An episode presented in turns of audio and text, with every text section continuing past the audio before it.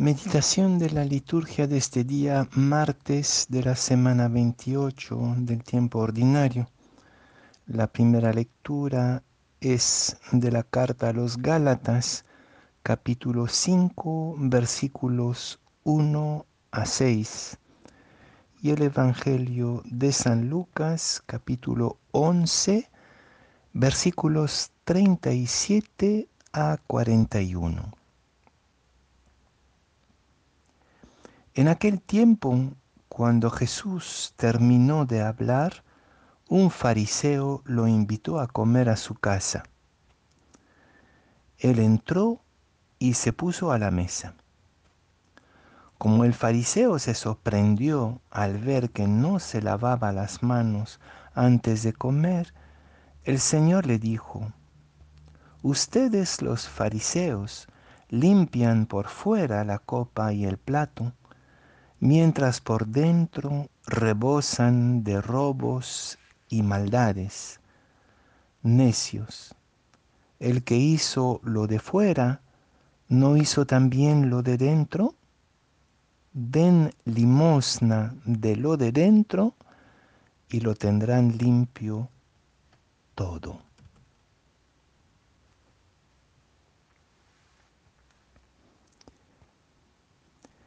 Para vivir en libertad, Cristo nos ha liberado, dice San Pablo a los Gálatas que se enredaron de nuevo en una serie de cumplimientos legales y religiosos que le quitan la libertad.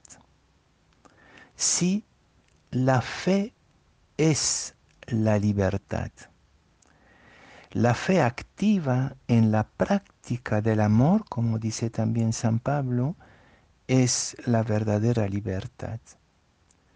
Pero tenemos que reconocer que en vez de dejarnos liberar por el Evangelio, por esta fe activa que desemboca en la práctica del verdadero amor, muchísimas veces la fe o la religión por lo menos se ha vuelto para nosotros o una seguridad externa barata donde buscamos simplemente cumplir para asegurarnos el futuro, la benevolencia de Dios después de la muerte, o la salud, o la riqueza, o la seguridad el, sistema religioso con sus formas externas es lo que invade nuestra mente y nuestro corazón y en vez de liberarnos nos ata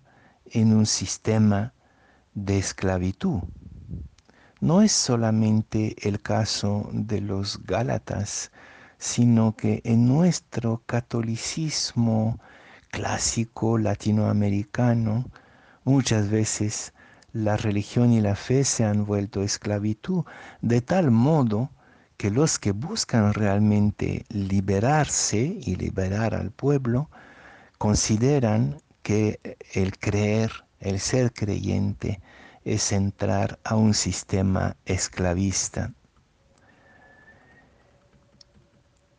En el Evangelio es el mismo dilema, el mismo reto que nos va lanzando Jesús. Si nuestra fe y nuestra religión consiste simplemente en cumplir normas que nos garanticen, entre comillas, la salvación, la seguridad, hemos perdido la libertad del espíritu. Y el problema de esta religión de puras normas, de puros cumplimientos externos, es que nos dispensa, de cierta manera, de relacionar la fe con la acción, la fe con el compromiso. La fe liberadora desemboca necesariamente en el compromiso. No puede ser liberadora si no desemboca en la limosna, como dice el Evangelio desde dentro, es decir, el entregar su vida por los demás. Una fe activa es liberadora. Entonces creo que la pregunta para nosotros es, ¿tu fe es activa y te va liberando? ¿O al contrario, tu fe es puramente formal, donde con muchos escrúpulos y culpabilidad te estás preguntando por la pureza de tu vida, no tanto por la dignidad de tu vida, sino por la garantía, el seguro de vida eterna que estás buscando.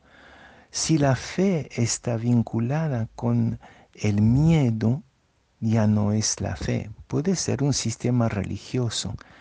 Preguntémonos entonces, cualquier sea nuestra edad y nuestra situación, si ya hemos sido liberados por Jesucristo, si vivimos según el Espíritu o si todavía estamos enredados en miedos y temores religiosos. Jesús no vino para aumentar nuestra culpabilidad o nuestro temor, sino para darnos la audacia liberadora del Espíritu, libres para liberar. Esto mismo es el reino, libres para liberar.